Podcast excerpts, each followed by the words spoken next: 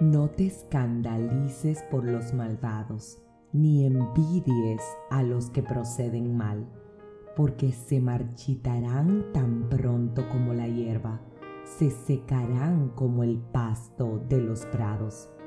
Confía en el Señor y haz el bien. Vive en tu tierra y come tranquilo. Pon tu alegría en el Señor. Él hará lo que desea tu corazón. Pon tu porvenir en manos del Señor. Confía en Él y déjalo actuar. Sacará a la luz tus méritos y tus derechos se impondrán como el mediodía. Cállate junto al Señor y espéralo, y no te indignes por el aprovechador, por el que vive intrigando para dañar al pobre y al débil. Cesa en tu cólera, acalla el rencor, no te irrites, eso es solo daño, porque los sinvergüenzas desaparecerán y la tierra será para los que esperan en Dios. Acabo de compartir contigo la porción inicial del Salmo 37, desde su numeral 1 hasta su numeral 9. Y ciertamente es importante que cobremos conciencia de algo que jamás podemos olvidar. ¿Sabes qué es? Que Dios es justo. Quiero repetirte esto una vez más. Dios es justo. Por eso dice la palabra que la felicidad será para el justo y la ruina será para los impíos.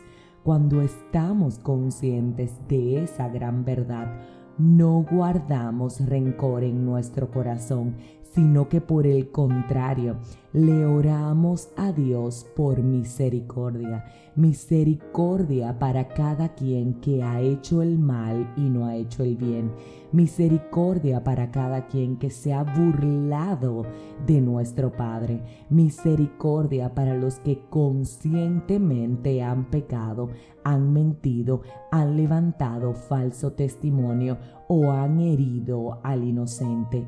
Misericordia, porque ciertamente, reitero, Dios es justo.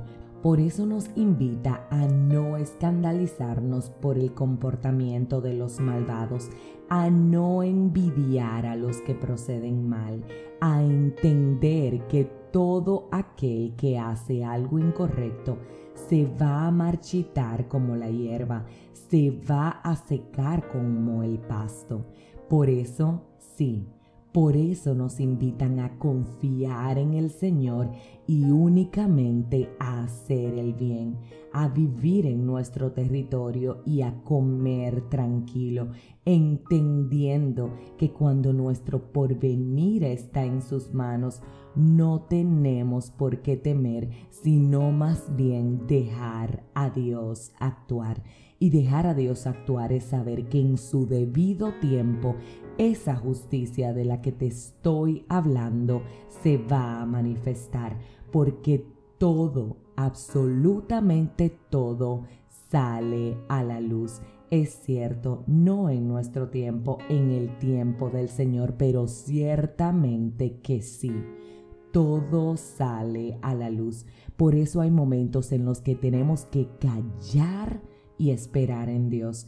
Quiero repetirte esto una vez más callar y esperar en Dios, porque sin dudas no hay razones para indignarnos, sino razones para confiar de que ciertamente al aprovechador Él lo va a sacar a la luz. Por eso sí, Pídele al Señor que tenga misericordia de tus adversarios y a tu corazón Pídele que se tranquilice y que entienda que Dios está obrando, que nada de lo que has sufrido va a quedar de esa forma y que ciertamente, reitero, Él te hará justicia en el momento oportuno. Ten paz, no envidies al malvado y repito, Deja a Dios actuar, pues ciertamente se manifestará. Si este mensaje edificó tu vida, suscríbete, compártelo, pero como de costumbre, te espero próximamente en un nuevo episodio de este tu podcast, 5 minutos de fe. Y no olvides, Dios es justo.